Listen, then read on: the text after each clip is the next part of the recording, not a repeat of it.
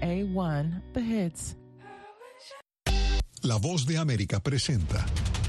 Una pregunta. ¿Dónde está el diálogo de Venezuela y el retorno a elecciones libres y justas? Aún sin respuesta. La Casa Blanca vuelve a colocar a Venezuela en el centro del debate. Autobuses con miles de migrantes, en su mayoría centroamericanos y venezolanos, son trasladados a varias ciudades, entre ellas la capital del país. Aquí que nos dejaron a la, a la deriva sin saber para dónde ir. Llegan desde estados republicanos, También habrá autobuses y probablemente habrá más vuelos. que están en contra de las políticas demócratas. Entonces, la administración Biden ha estado arrojando una gran cantidad de migrantes en ciudades a lo largo de la frontera. Están utilizando a los migrantes como instrumento político. Y una pregunta que dista mucho de cristalizarse. De inmediato procedamos a un plan vuelta a la patria En B360 te explicamos la situación con el reciente traslado de migrantes indocumentados a ciudades santuario. ¿Qué marco legal les ampara? ¿Qué salida les ofrecen? ¿Y por qué no pueden ser deportados? Hola, ¿qué tal? Les saluda Cristina Caicedo Smith y bienvenidos a B360. Y bueno, el tema de la migración irregular en Estados Unidos al parecer ha salido de las fronteras para volverse foco de atención en ciudades capitales como Nueva York y aquí en la propia sede del gobierno federal, Washington DC. Desde hace meses, autobuses cargados de migrantes indocumentados, en su mayoría centroamericanos, venezolanos y nicaragüenses, han sido enviados desde Arizona, Texas y Florida a conocidas ciudades santuario de las que no pueden ser expulsados. ¿Por qué? B360 les explica.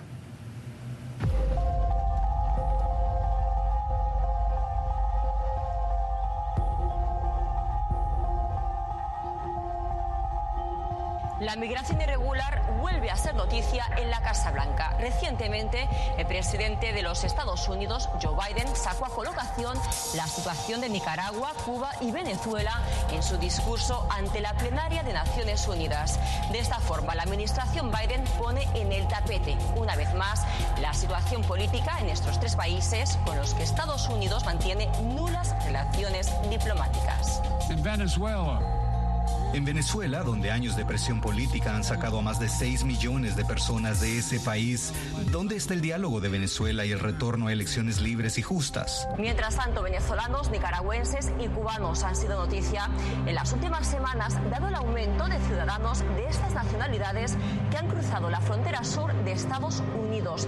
Y es que cuando apenas falta un trimestre para que termine el año, la patrulla fronteriza ha batido el número de arrestos en la frontera con México, superando por primera vez los dos millones de personas detenidas tras cruzar el río Bravo.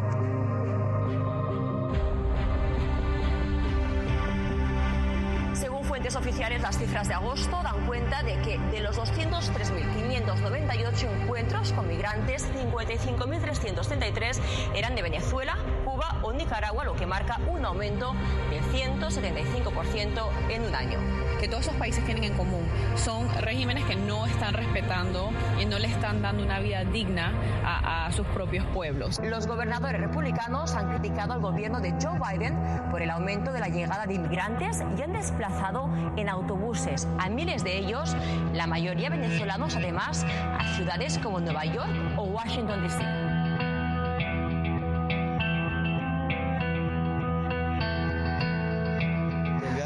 Para acá nos dieron lo que una bolsa de comida donde venían galletas y refrigerio, algo de comer, sí, claro, nos dieron, nos, tra- nos dieron algo de comer, un viaje de 40 horas, claro, un viaje bastante largo, bastante fuerte y bueno, lo que no fue inesperable fue aquí que nos dejaron a la deriva sin saber para dónde ir.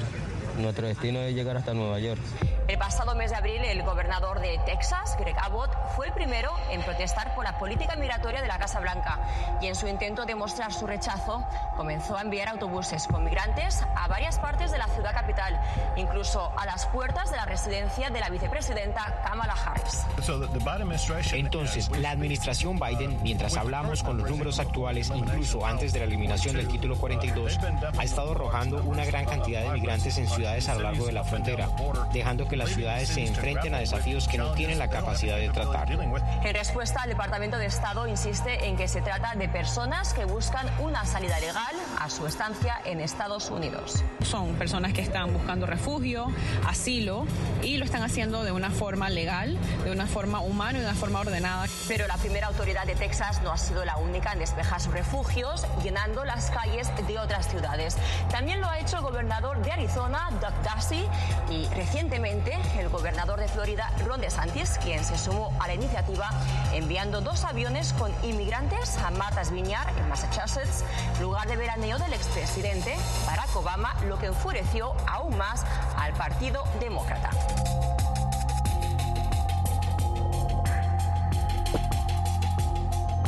Así que han estado en Texas identificando a las personas que están tratando de venir a Florida y luego ofreciéndoles transporte gratuito a las jurisdicciones santuario.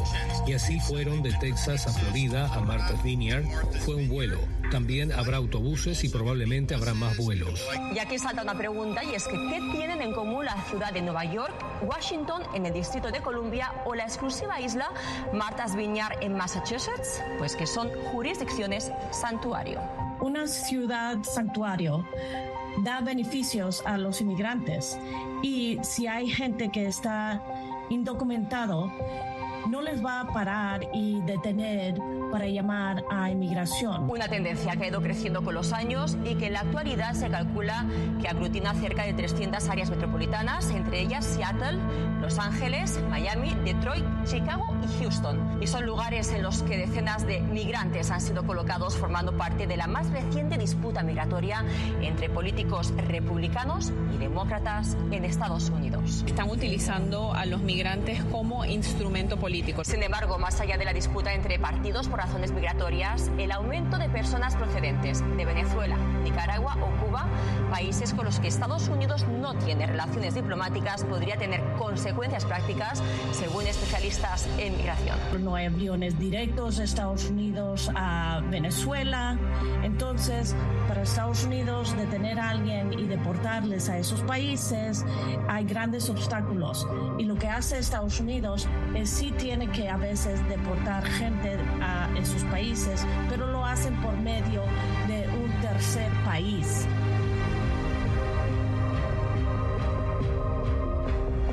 Y al igual que una papa caliente, el interés en la cuestión migratoria renace con cada evento electoral en el que cada partido revive promesas que terminan sembrando esperanzas que aún la historia no ha podido cristalizar. Carolina Valladares, Voz de América, Washington. Hacemos una pausa y ya venimos con mucho más.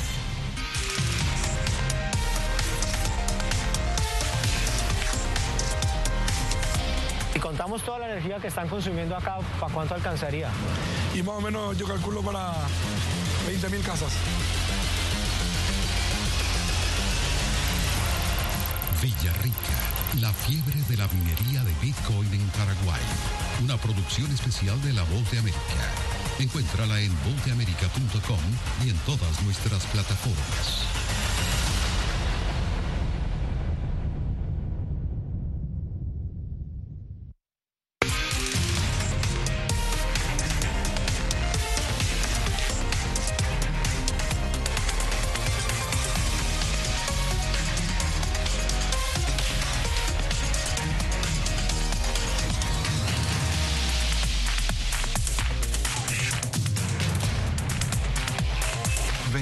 Venezuela 360, cada semana por La Voz de América.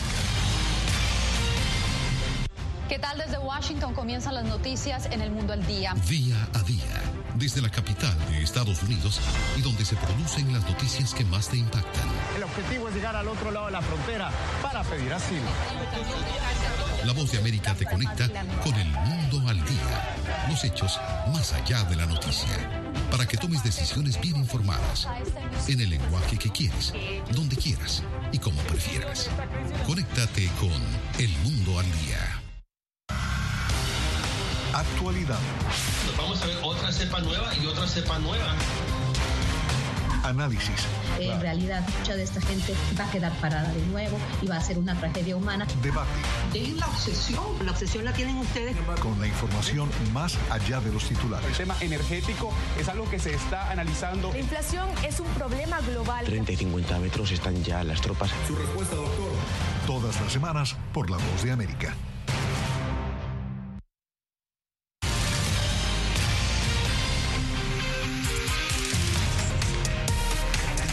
Gracias por continuar con B360. La migración venezolana es la más grande de América Latina, de acuerdo con la Organización de Estados Americanos y la plataforma R4B. Si bien los países como Colombia, Chile y Perú resaltan por ser los de mayor recepción de este colectivo, Aruba, una pequeña isla en el Mar Caribe, es el país con mayor cantidad de inmigrantes venezolanos por cada nacional.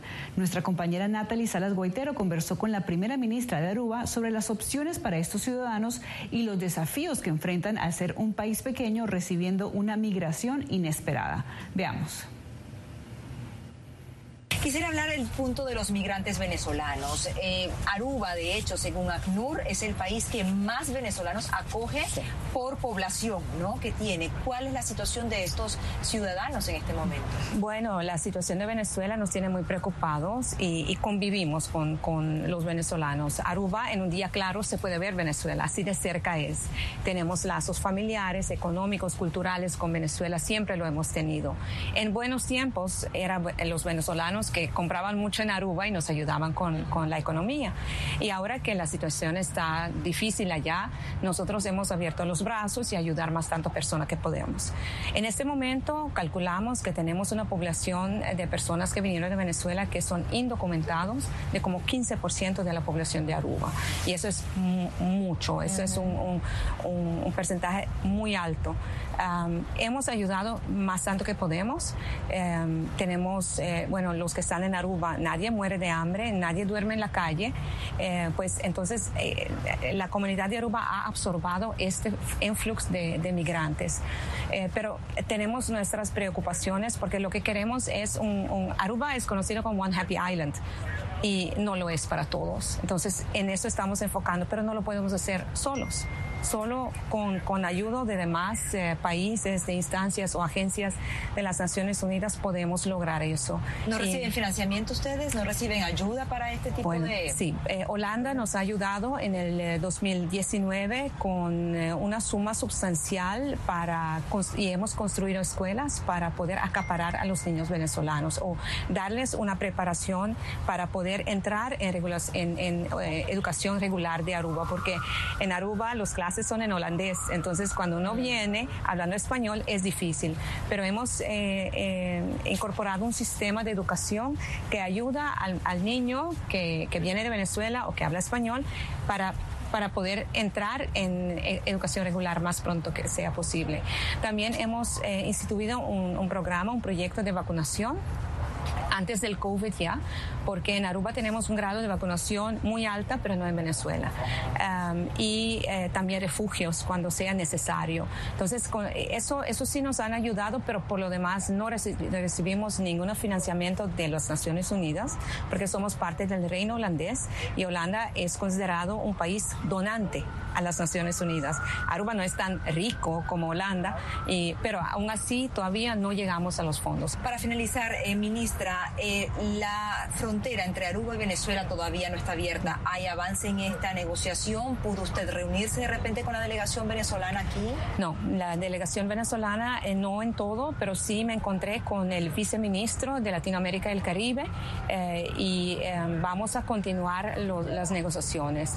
Aruba ha dicho, estamos dispuestos a, reabrir las fronteras, pero tenemos que hacer unas uh, palabraciones muy concretas, porque tiene que ser en forma seguro y responsable. Um, y todavía no estamos en eso, pero estamos en la mesa de negociaciones para poder llegar a la reapertura, como dije, segura y responsable. Tras siete años, la frontera colombo-venezolana se reabre. Fue en 2015 cuando el presidente venezolano Nicolás Maduro ordenó el cierre de los pasos fronterizos argumentando la lucha contra delitos de contrabando. Si bien la medida tendría una duración de horas, en un principio fue extendiéndose a días, meses y finalmente años.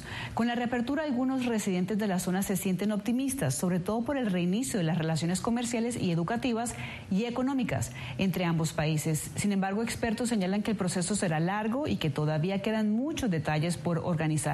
¿Qué pasa en la frontera y cuáles son los pasos futuros? Veamos. A la expectativa, aunque con optimismo y precaución, miran algunos residentes de la zona fronteriza la reapertura del paso comercial y vehicular entre Colombia y Venezuela. Luego de siete años de cierre por decisión de Miraflores, muchos son los que anhelaban que todo regresara a la normalidad durante el periodo de las nulas relaciones comerciales, incluso con prohibición de paso peatonal, una gran cantidad de personas perdieron su empleo y los venezolanos dejaron de comprar en los comercios del lugar. Conchale, eso también van va a beneficiar mucho a la población mutuamente porque las personas que viajan de país en país a veces van por trochas, por caminos verdes y siempre hay extorsiones, siempre hay un peligro, siempre hay una incertidumbre de si uno va a llegar a tal lugar o no. Se espera que en las próximas semanas el cruce de camiones de carga por los diversos puentes internacionales que comunican a Cúcuta con Venezuela sea restituido, aunque sea de manera protocolaria como lo han señalado las autoridades venezolanas. Me parece súper bien porque nos reactiva a nosotros el comercio. Eh, los esperamos a todos los venezolanos a que vengan y nos compren. Es una gran noticia que, que el gobierno haya podido solucionar esos problemas, ese conflicto con, con, los, con, el, con el pueblo venezolano, ¿no?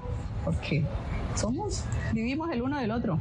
Sin embargo, pese al optimismo de algunos residentes, economistas advierten que la demanda puede ser mayor a la oferta y la vida comercial en la frontera podría no ser la misma que la que quedó en los recuerdos de colombianos y venezolanos. CEPAL proyecta para Venezuela este año un crecimiento del 10% del PIB, que eso me parece interesante. ¿Eso qué significa? Un aumento también de la demanda y que va a verse reflejado precisamente en la zona de frontera. Eso es importante, sí, en la medida en que tengamos la capacidad económica y el aparato productivo para poder responder a esa demanda. O en su defecto, si no tenemos, esta demanda se va a traducir en mayor inflación, posiblemente. No es conveniente que se realice la apertura teniendo en cuenta, primero, que Es una ciudad que se encuentra con muchos problemas económicos y segundo, que al venir más personas acá a Cúcuta se va a presentar la inflación. Cúcuta en Colombia y San Antonio del Táchira en Venezuela comparten actualmente cuatro pasos fronterizos. El puente internacional Simón Bolívar, que es el más conocido y transitado, el puente La Unión y el puente Francisco de Paula a Santander. Según el gobierno colombiano, próximamente se reabrirá el puente en el sector de tienditas.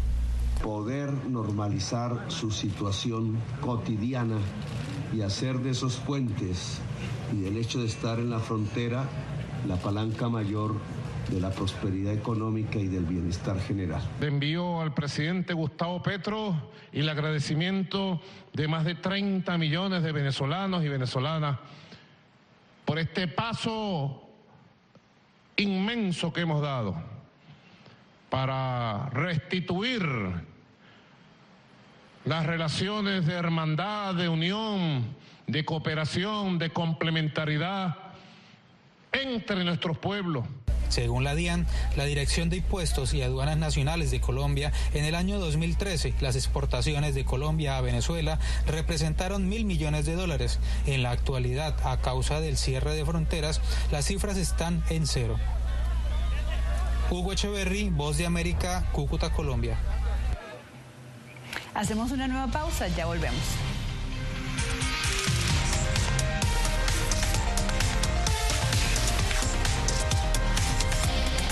Hace un año fueron despojadas de todo en su tierra, pero lejos de silenciar su talento, desde su exilio obligado sus notas musicales ahora se escuchan en todo el mundo. La voz de América presenta Sinfonía de Coraje. La odisea para huir de la persecución talibán en Afganistán de las dos últimas integrantes del Instituto Nacional de Música que permanecían en ese país. Próximamente, en todas las plataformas de La Voz de América.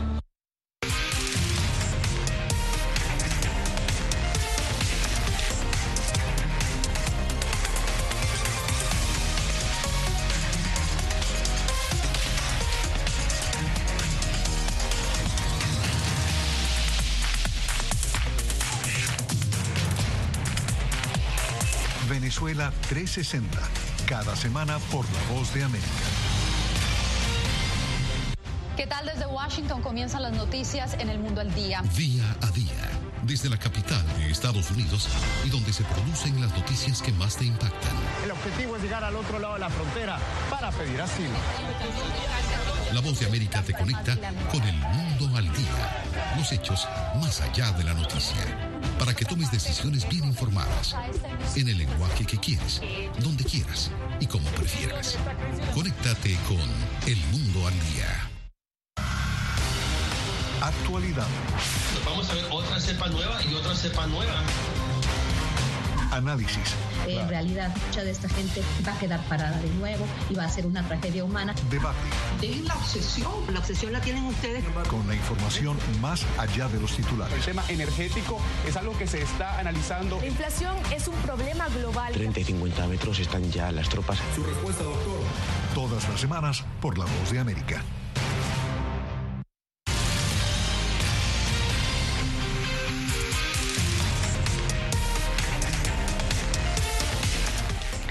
Continuamos en B360. Le contamos ahora sobre una nueva técnica que se impone en Venezuela como una forma de hacerle frente a la crisis económica.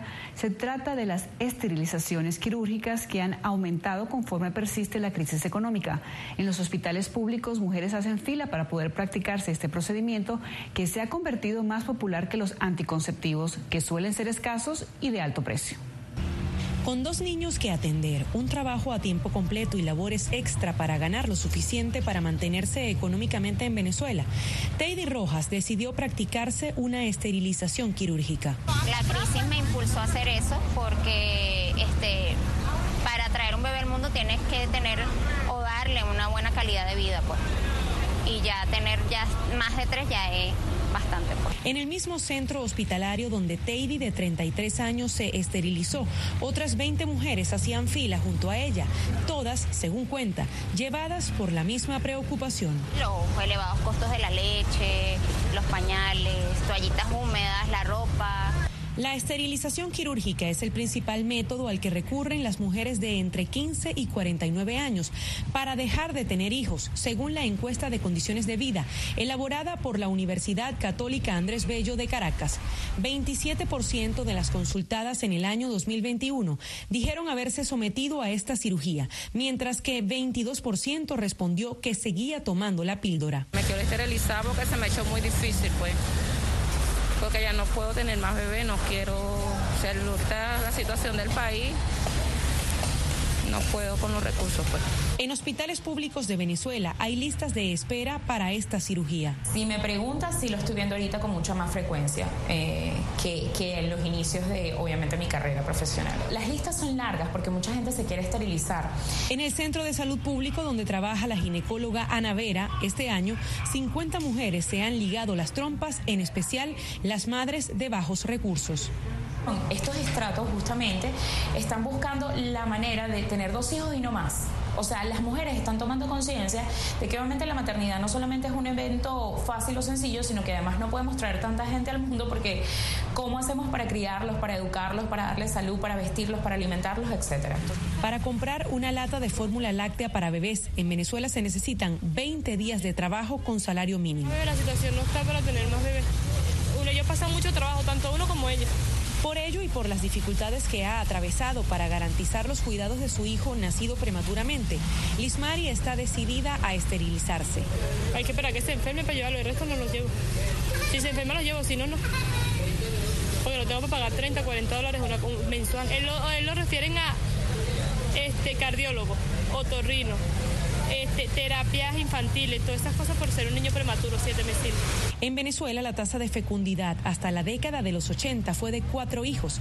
En la actualidad es de 2,33 según datos del Banco Mundial. Adriana Núñez Rabascal, Voz de América, Caracas. Una nueva pausa, pero ya venimos con más de B360. No se vayan.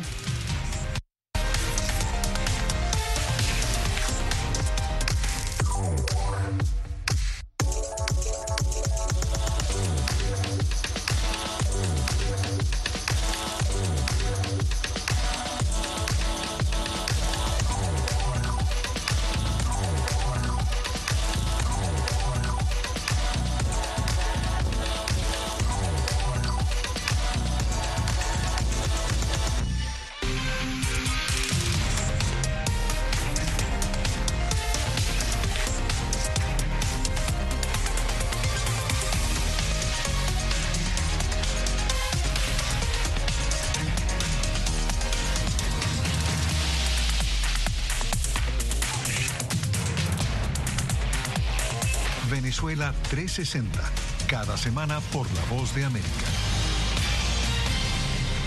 ¿Qué tal desde Washington comienzan las noticias en el mundo al día? Día a día, desde la capital de Estados Unidos y donde se producen las noticias que más te impactan. El objetivo es llegar al otro lado de la frontera para pedir asilo. La voz de América te conecta con el mundo al día, los hechos más allá de la noticia, para que tomes decisiones bien informadas, en el lenguaje que quieres, donde quieras y como prefieras. Conéctate con El Mundo al Día. La Voz de América te invita a ser parte de nuestra familia a través de las redes sociales. Encuentra en tu muro las últimas noticias de tu país en su conexión con Estados Unidos, la región y el mundo. Historias que empoderan las voces latinoamericanas de política, economía, salud, actualidad, balanceadas y precisas. Únete a un equipo de origen hispanoamericano que trabaja para conectarte con los tuyos. Síguenos en Facebook y conviértete en protagonista de una historia que tú mismo ayudarás a construir.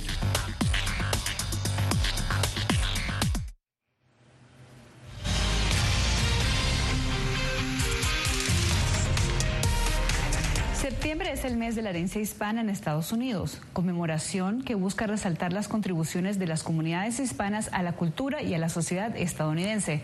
En el marco de estas celebraciones se estrenó en Washington una ópera escrita e interpretada completamente en idioma indígena, la primera en su género, que busca además llevar a los presentes a reflexionar sobre temas tan actuales como la identidad y el cuidado del medio ambiente. Conversamos con sus protagonistas y esto fue lo que nos contaron.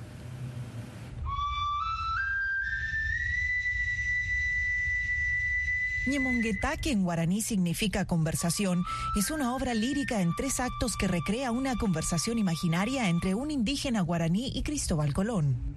Interpretada completamente en guaraní, lengua indígena precolombina que además es idioma oficial de Paraguay, relata la vida antes de la llegada de Colón y el impacto de la colonización. Habla mucho de, la naturaleza, de la ecología, de la basura, de los ríos sucios, de los incendios forestales.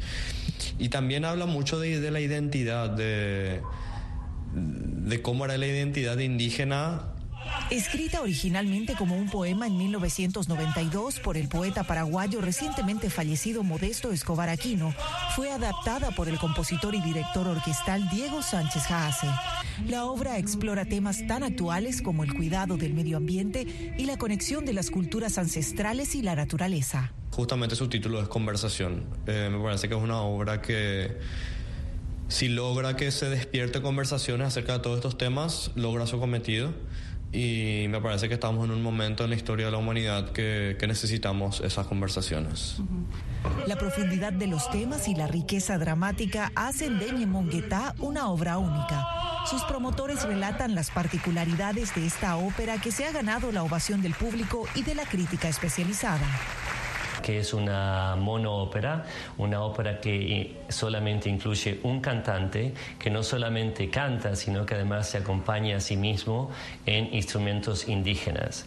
Con un rigor musical propio de grandes obras líricas, su intérprete relató los desafíos que implicó participar en este proyecto, desde el estudio del idioma guaraní hasta la interpretación con instrumentos indígenas, retos que al final de cuentas le resultaron familiares. Eh, las líneas melódicas eh, están muy cerca a la música indígena. Entonces se sienten muy naturales, se sienten muy como primitivas. Yo lo siento por lo menos como que me viene de adentro y son, son melodías ancestrales. Siento que, que a todos los latinoamericanos eh, tenemos una llama indígena adentro, ¿verdad? Y que no está apagada. Con un lleno total en sus dos presentaciones, primero en Nueva York y luego en Washington, Ñemonguetá tuvo su estreno en Estados Unidos de la mano de Ópera Hispánica y el Museo Smithsoniano del Indígena Americano. Y lo importante de, traer esta obra es representar a las culturas sudamericanas, a las culturas eh, aborígenes, a las culturas de los países de, de, nuestro continente, a la cultura hispana y presentarlos aquí en Estados Unidos. Ópera Hispánica es una organización que busca promover la cultura hispana a través del arte y la música en Estados Unidos. Sus creadores preparan una nueva gira para Ñemonguetá que incluirá varias ciudades de Estados Unidos. Belén Mora, Voz de América, Washington. Hasta aquí B360. Les saludó Cristina Caicedo Smith.